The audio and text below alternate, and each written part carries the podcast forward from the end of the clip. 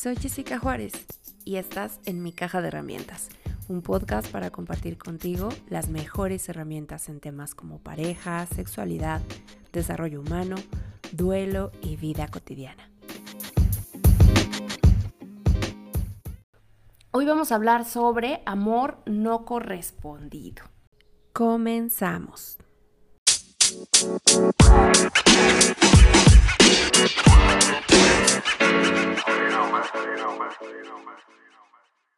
El enamoramiento es cuando nos sentimos plenos, que nos sentimos a lo mejor hasta más ligeros, invencibles. Eh, de pronto toda nuestra realidad se vuelve un poco más de rosa. Eh, parece que no haya nada que nos baje de la nube donde andamos cuando nos sentimos así, cuando nos sentimos enamorados o enamoradas por alguien.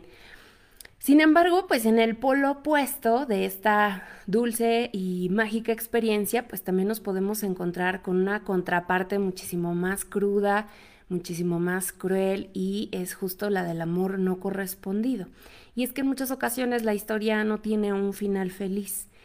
Esto se puede presentar además de formas muy diversas. Yo creo que las dos más comunes es en las amistades, cuando en una relación de amistad una de las dos personas comienza a sentir algo más y pues no es eh, un sentimiento correspondido. Ese es uno de los escenarios más comunes.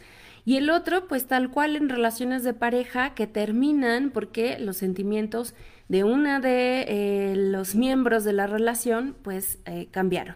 Ya sea porque son muchísimo más intensos y no se siente como que las cosas estén a la par, o porque a lo mejor ese entusiasmo redujo y pues también ya empieza a ser un poco incómodo porque las prioridades de uno de los miembros de la pareja ya no son las mismas. También puede ser, el tercer escenario es que nos sintamos atraídos por alguien eh, sin que necesariamente exista una relación de amistad previa o una relación de pareja previa, sino que simplemente conozcamos a alguien, nos parece atractivo o atractiva y a partir de ahí nos empezamos a generar suspiros e historias a lo mejor para la persona que se siente así, que siente que ama y que no es correspondida, eh, puede ser uno de los dolores más fuertes, puede ser incluso hasta humillante, puede ser triste, podemos llegar a dudar de si somos suficiente, de si realmente merecemos que alguien más nos ame, si a lo mejor lo que estamos haciendo está mal, si nosotros estamos mal, si tenemos Em, algún tipo de, error de fábrica que justifique que pues las otras personas eh, nos rechacen. A veces este tipo de experiencias pueden generar una herida que nos debilite en cuanto a nuestro autoconcepto y ahí es donde viene pues más grave las repercusiones porque puede que después nos sintamos inseguras o inseguros de cómo abordar a alguien cuando nos gusta. En los casos también más rudos, también puede pasar que este amor no correspondido pues se convierta en algo obsesivo y este sentimiento pues pueda generarnos un vacío, un anhelo tal que pues la vida nos puede llegar a parecer inútil, carente de sentido, como si necesitáramos a la otra persona casi que igual que como necesitamos respirar. Y es por eso que se vuelve algo peligroso. Ya decía yo, o porque daña, cala el autoconcepto, o porque nos volvemos obsesivos y no entendemos las negativas de los otros y que además esto nos puede llevar no solo a ser molestos, sino que esta, esta conducta también nos puede hacer apáticos o incluso nos puede llevar hasta experimentar rasgos depresivos. En un sondeo que se realizó en el 2019 en una casa encuestadora de Motecnia, se reflejó que el 40% de los mexicanos específicamente ha sufrido por un amor no correspondido. El 40%. Y un 35% admitió haber hecho sufrir a alguien en algún momento de su vida justo por no poder corresponder su cariño. Así que es muchísimo más común de lo que a veces podemos llegar a pensar, porque puede también suceder que cuando nos llegan a pasar este tipo de experiencias nos sintamos apenados, avergonzados y luego no lo digamos tanto porque pues es como un fracaso amoroso. Pero ¿por qué nos enamoramos de alguien que no nos corresponde? Las experiencias de nuestra infancia no siempre resultan beneficiosas ni perfectas y es algo que ya hemos mencionado mucho aquí. Desde que platicábamos de los estilos de apego, les mencionaba que pues muchas de esas vivencias en esta primera etapa, en la infancia, pueden generar en nosotros el parteaguas de cómo nos vamos a relacionar en el futuro y no solo en lo amoroso en nuestras relaciones interpersonales en general, incluso en, nuestra dinámica con nuestros jefes, nuestros compañeros de trabajo, eh, todas nuestras relaciones interpersonales.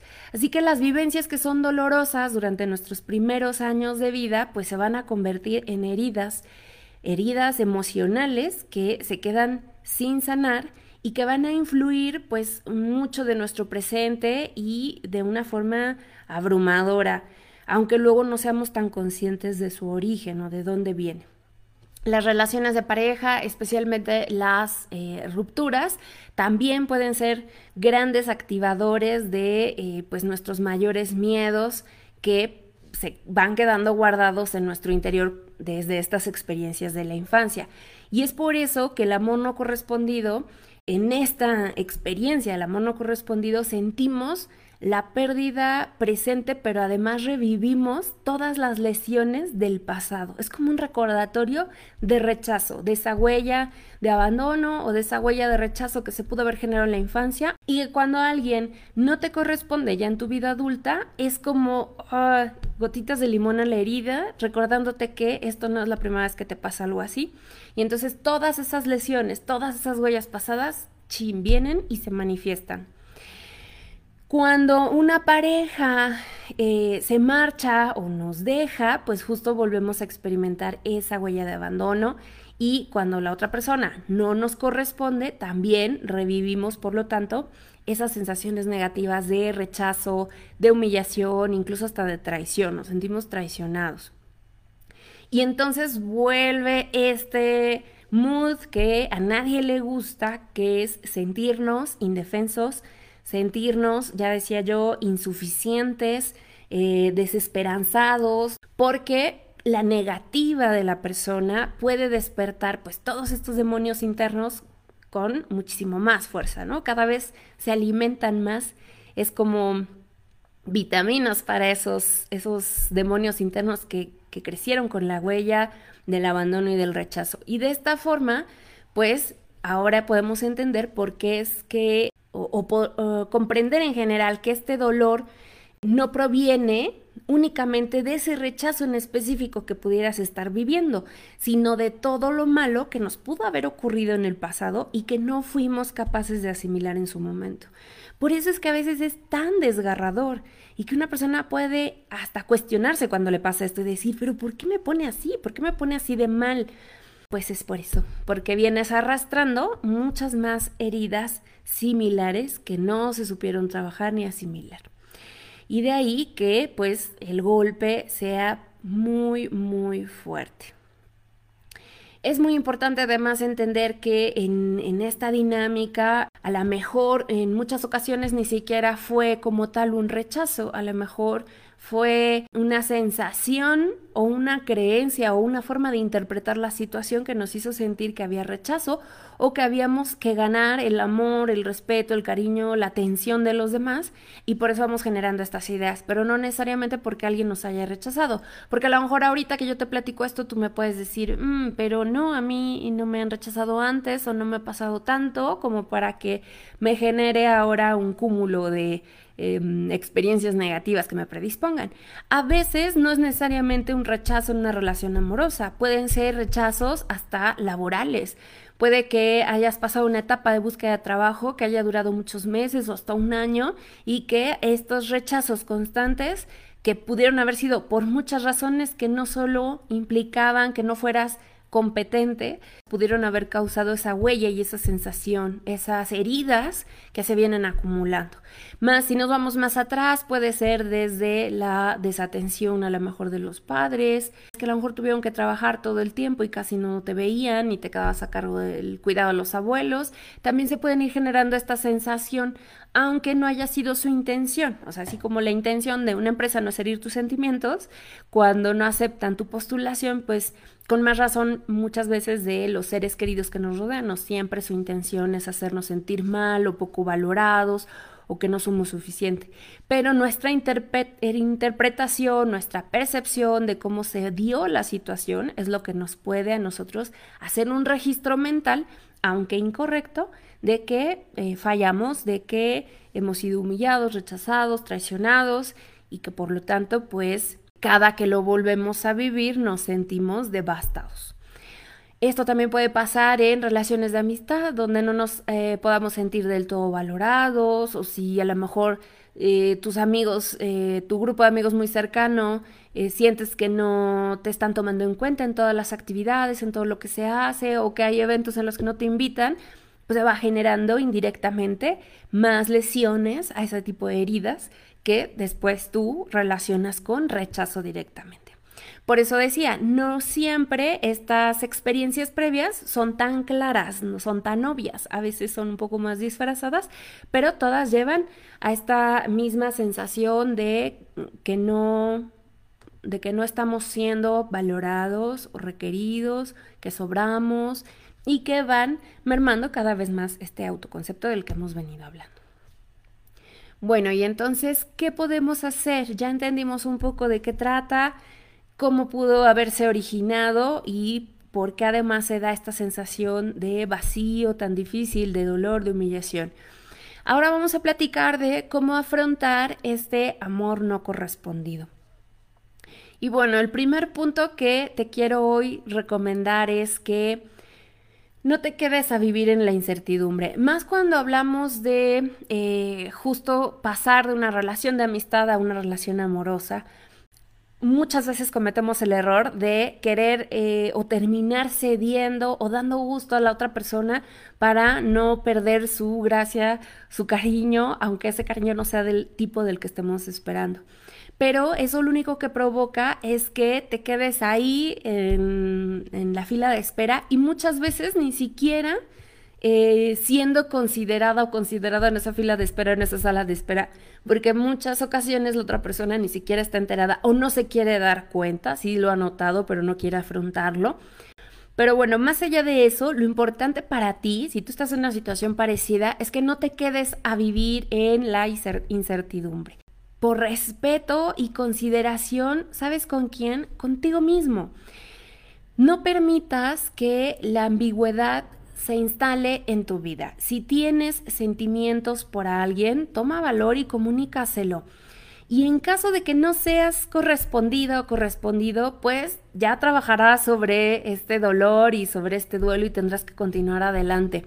Pero no toleres que la otra persona te coloque en una espera infinita mientras decide sus sentimientos hacia ti, porque tú mereces claridad y tú debes a ti misma o a ti mismo proporcionarte esa claridad, teniendo el valor para afrontar los sentimientos que tienes y de una vez saber si la otra persona te corresponde o no y si no, pues ni modo, tomaremos nuestro dolor y seguiremos adelante, pero es mejor a que quedarse muchos años, muchos meses y estar a la espera a ver si un día voltea a vernos con los ojos de amor con los que nosotros le estamos viendo.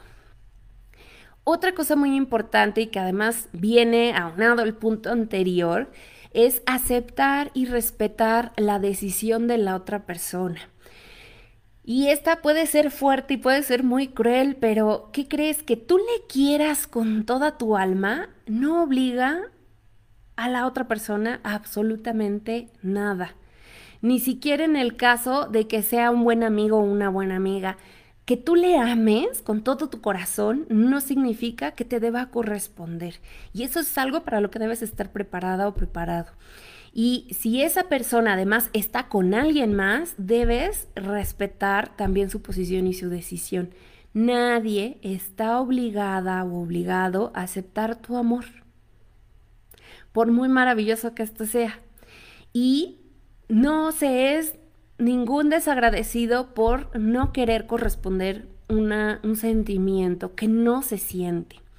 Así que es muy importante que tú desde ahorita también deseches esa ficción romántica de la que ya he hablado en otras ocasiones, nivel Disney, nivel Hollywood, que vemos pues en el cine y en la televisión o del que vemos en, en las novelas con las que crecimos hace tantos años a veces nos hacen creer que un amor desmedido, que espera, que sabe ser paciente, que sabe ser tolerante, es lo más puro y lo más hermoso y que algún día esa persona va a volver a verte y se dará cuenta de todo lo que había dejado pasar y entonces se rendirá ante tus brazos y tu encanto. Pues ¿qué crees que no es cierto? Eso no va a pasar. Yo creo que si pasa será en un porcentaje muy muy bajo. Y aferrarse a esa pequeña, ínfima posibilidad es engañarte a ti mismo, perder tu tiempo y además serte infiel a ti porque no te estás valorando, no te estás respetando y te estás volviendo a alguien incómodo en la vida de las otras personas si te aferras a esa, a esa línea. Entonces desecha ya esa ficción romántica y es muy importante entender y aceptar que tú sientas un gran amor no implica que la otra persona esté obligada a recibirte con los brazos abiertos. Es triste, es cruel, es feo, pero así es. Ponte del otro lado. Si fueras tú la persona que tiene un gran amigo, una gran amiga que está eh, y, y, que está, te das cuenta que se enamora de ti, que tiene intención de una relación de pareja y tú no, quisieras que tu eh, decisión fuera respetada. Otra cosa importante, si te encuentras en una situación de amor no correspondido, otra estrategia es cortar el contacto con la otra persona durante un tiempo. Y miren, esta aplica también cuando estamos de salida en una relación, cuando estamos eh, adaptándonos a un proceso de ruptura de una relación, independientemente de si éramos correspondidos o no. Aplica también esta. Pero si además tú ya te diste cuenta, ya confesaste tu amor, te dicen que no te corresponden, bueno, además de respetar esa decisión y aceptar la realidad tal cual es, una cosa importante que te puede ayudar, una estrategia sencilla pero muy eficaz que te puede ayudar es poner distancia por lo menos durante un buen tiempo. Porque esta va a ser la forma en que le vas a permitir a tu cerebro comenzar a reajustarse eh, químicamente a eh, estar sin la presencia de la otra persona. Cada vez que tú le llamas, cada vez que le escribes, cada vez que te metes a ver su Facebook, cada vez que ves las fotos, em, los audios, los reescuchas, estás entorpeciendo este proceso natural de superación. Porque además, ya lo hemos platicado, en este tema del enamoramiento pasa un poco como las adicciones. Nosotros despertamos y desarrollamos varias eh, neurotransmisores, varias hormonas, varios procesos químicos que hacen que nos sintamos así como platicamos al inicio, todo color de rosa, como que estamos viajando entre nubes, que nada nos puede arruinar el día. Pero justo ese proceso eh, es adictivo.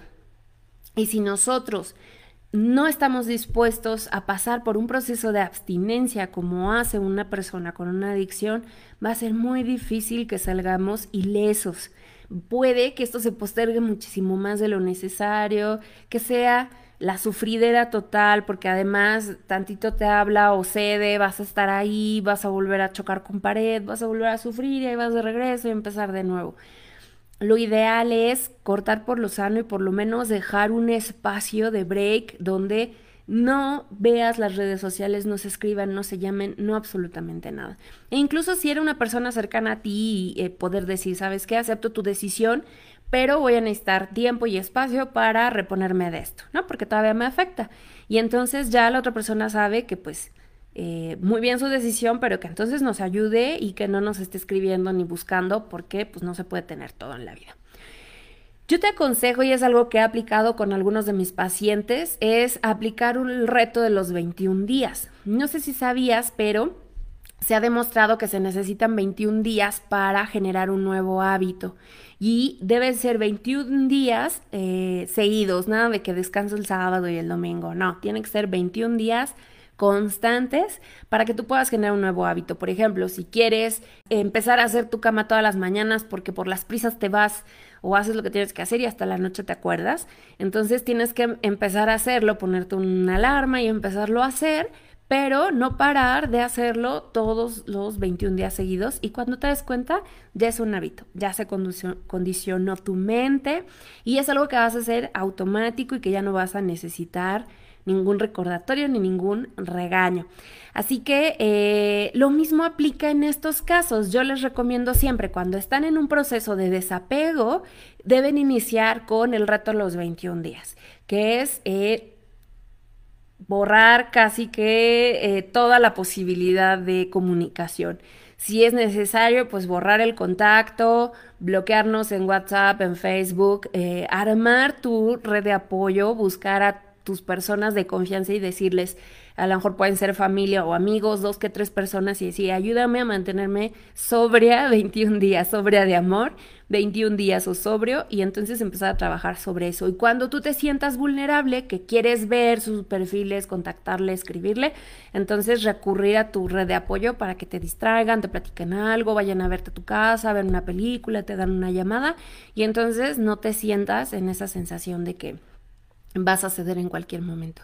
Y la verdad, si lo piensas, es bien poquito tiempo. O sea, 21 días no es ni un mes. Así que toma fuerza y toma coraje. Yo te invito a hacer este reto porque de verdad hay un antes y un después. Ya que tú logras sobrepasar esos 21 días, ves las cosas desde otra perspectiva. Y bueno, lo ideal es que si te sientes mejor, lo prolongues lo más que lo aguantes. Pero eh, por lo menos hacerlo 21 días, cambiará mucho la forma en que te sientes al respecto. Otra estrategia es eh, el tema de las heridas emocionales, trabajar en la sanación de estas heridas emocionales. Ya te platicaba que pudo haberse formado desde tu infancia, tu adolescencia, tus experiencias a lo largo de la vida y pues gran parte del dolor que sientes no es causado por ese rechazo, sino por un pasado sin resolver. Así que aquí será muy importante afrontarlo, trabajarlo para que pues deje de dañarte. ¿Y cómo? Ya sabes, terapia. Terapia es la mejor manera de hacer frente a estas experiencias previas que tantas lesiones nos pueden haber dejado y que están impactando muchas veces de manera inconsciente e involuntaria en la forma en que nos comportamos en el día a día y sirven de obstáculo para que nosotros no logremos nuestros objetivos, para que autosabotemos nuevas relaciones, para que terminemos poniéndonos el pie a nosotros mismos. Tú dime si vale la pena seguir viviendo así. Y justo muy aunado a ese punto de sanar las heridas está el eh, trabajo por tu amor propio. Tienes que trabajar tu amor propio, empoderarte emocionalmente y hacerte cargo de ti mismo. Tienes que amarte tanto que no necesites a ninguna persona para ser feliz. Sé que suena difícil, pero es posible y cuando lo logras es lo más maravilloso que te pudo haber pasado porque ya no dependes de los demás para sentirte pleno o plena, para tapar un vacío que nunca se va a poder tapar porque solo está en tus manos lograr llenarlo. Ámate tanto que no necesites a ninguna persona para ser feliz. Te lo dejo de tarea. Se trata de tener una vida tan plena y una relación satisfactoria contigo mismo que cuando decidas incluir a alguien más, puedas en, eh, esta ecuación, sea porque eh, se trata de una persona extraordinaria y no porque tienes necesidad de estar con alguien más. O sea, que tú estés tan bien, que tu relación contigo mismo esté tan cohesionada, tan limpia, tan sana, que entonces tengas la capacidad de darte cuenta cuando se atraviesa en tu vida alguien maravilloso. Y entonces le integres a, que se sumen a esa, a esa dinámica, pero no porque sientas que necesitas aprobación, que necesitas amor, que necesitas cuidado, que necesitas reconocimiento.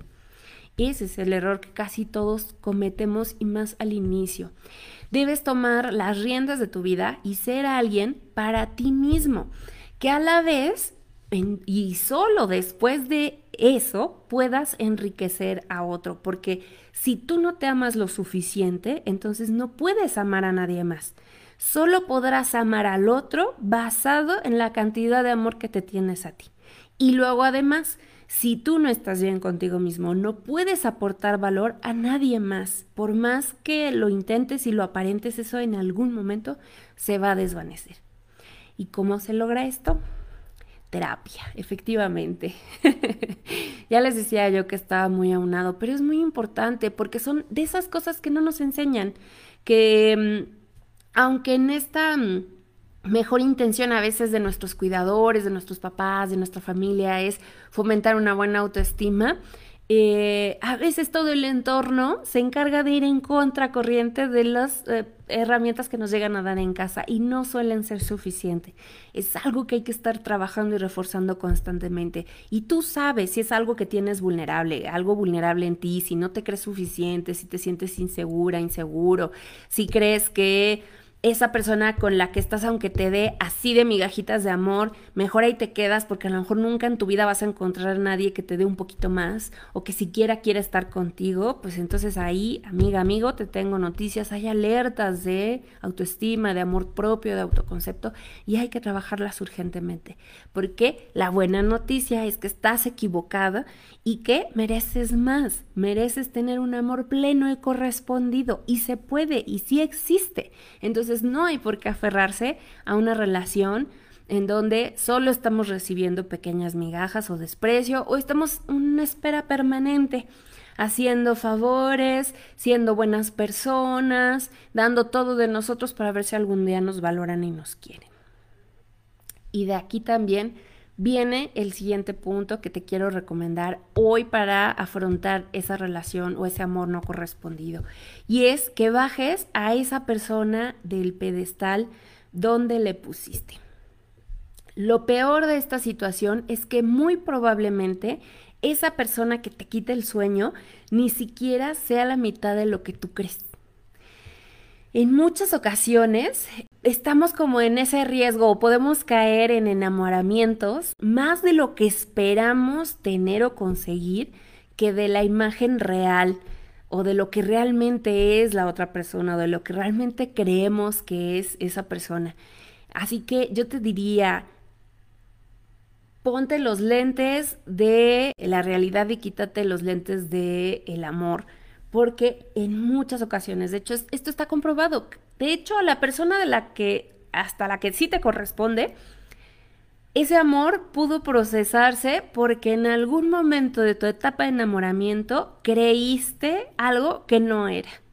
Prácticamente todos los enamoramientos que tenemos son basados en expectativas más que en realidades. Es más de lo que queremos ver que de lo que es. Y cuando ese enamoramiento es correspondido, es muy bonito, no te quites los lentes, disfrútalo, ya después vendrá el baño de realidad, pero lo vivirán juntos. En este caso, que no se es correspondido, aquí sí, quítate las gafas pronto para que tú también empieces a ver y, haz este ejercicio, concéntrate en ver esas cosas negativas, Empieza a ver como un ejercicio por ti, para ti, empieza a fijarte en esos defectos, en esas cosas no tan bonitas, que ya sabes que están, pero que has estado ignorando. Y empieza a observar todas esas cosas que tiene que no te gustan. Búscalas, encuéntralas si es que no las has visto en algún momento, para que este, este ejercicio te ayude a bajar a la otra persona del pedestal, donde tú mismo le pusiste por tanta idolatría por creer que era el sueño, lo mejor, ¿no? Que sería así el wow si esa persona te hiciera caso. Insisto, la mayor parte de las veces solo es una idealización. Realmente, ¿qué tanto conoces a esa persona? Y a lo mejor sí le conoces, pero no has querido ver la parte negativa. Y mientras más nos enfoquemos en sus cualidades o en su belleza o en eso que, que te atrajo, que te hizo pensar que era la mejor opción del planeta, entonces más difícil será tu proceso de sanación. Hay que enfocarnos en esta ocasión en lo negativo que tiene esa persona. Puede ser en su carácter, físicamente, en sus metas, sus proyectos, lo que sea. Hay, tiene defectos y tiene muchos. Así que Búscalos, escríbelos, enfócate en ellos, haz esa lista para que te ayude a trabajar un poco ese desapego y que ya no sea basado en ver a una semidiosa o un semidios del Olimpo inalcanzable y maravilloso y perfecto, porque eso no existe. Muy en el fondo de tu corazón sabes que no es así, que no es real. Así que usa ese beneficio para que cortes un poquito esa, esa sensación de apego y de necesidad. Y bueno, otra cosa muy importante es, y con la que me gustaría ir cerrando en estas estrategias que, que hoy he traído para ti, es que no tienes que demostrar nada a nadie. Esto quiere decir que rendirse no dice nada malo de ti. Rendirte a un amor no correspondido, al contrario, dice cosas positivas, saberse retirar, saber en dónde ya no estar echando las monedas. Esto es como las máquinas de los peluches en las ferias o en los cines, de estas eh, máquinas de, de, de, la garra, que le echas una moneda y que baja la garra y que tienes que atrapar con una palanquita, dirigirla a donde quieres que se ponga para que agarre el premio. El amor no correspondido es casi que jugar a eso. Y, lo peor es que es una dinámica en la que sientes que ahora sí viene la buena y entonces echas la moneda y lo intentas y, ay, como que pellizca ahí el premio y no lo alcanza a agarrar. Y entonces dices, a la otra sí, ahora sí ya sé cómo hacerle. Y ahí vas de nuevo y echas otra moneda, vuelves y ahora sí el ángulo y cómo le voy a hacer y el peso y la gravedad y estás haciendo tus cálculos. ¿Y qué crees? No lo vas a atrapar porque prácticamente esas máquinas están hechas para que falles, para que te equivoques, para que no agarres nada. Si no, no sería rentable, no sería un negocio.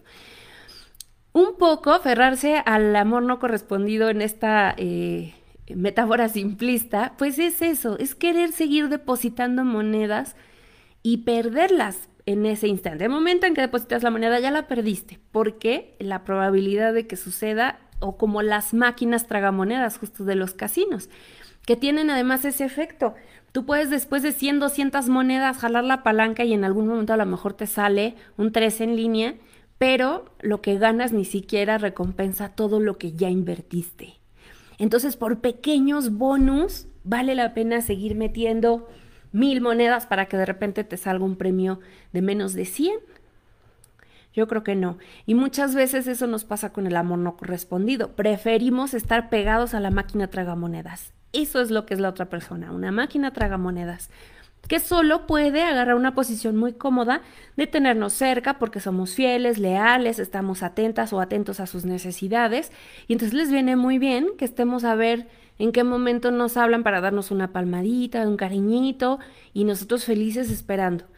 Eso es un amor no correspondido aferrarse a una máquina traga monedas.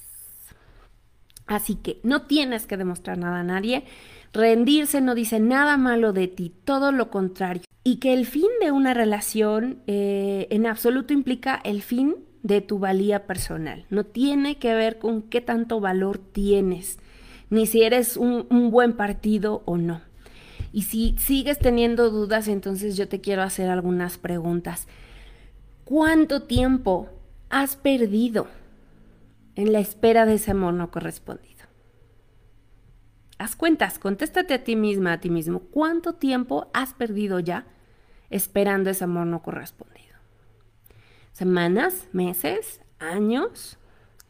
¿Cuántas cosas reales has dejado de hacer por adaptarte a las necesidades de esa otra persona que no te corresponde? Piénsalas ahorita. ¿Cuántas cosas reales has dejado de hacer hasta ahorita por esa persona?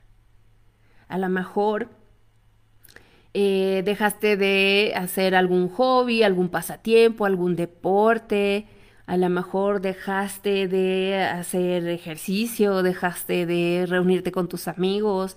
¿Qué dejaste de hacer?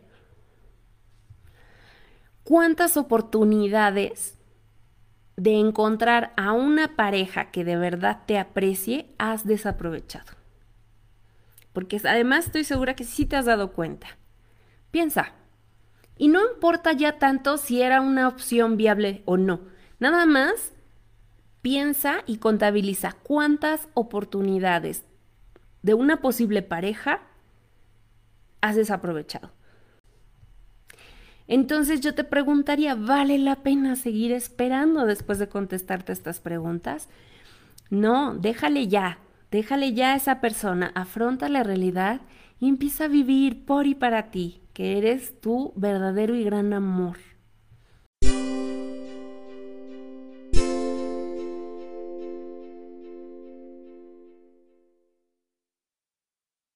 Si este episodio te fue de utilidad, ayúdame compartiendo con familiares y amigos. Pasa la voz. Si deseas saludarme, escribirme, sugerirme temas o solicitar una consulta psicoterapéutica o una cita para acompañamiento tanatológico, date una vuelta por mi sitio web jessicajuárez.com.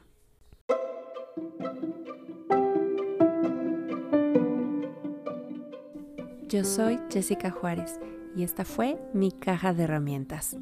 Gracias por escucharme. Te espero la próxima semana.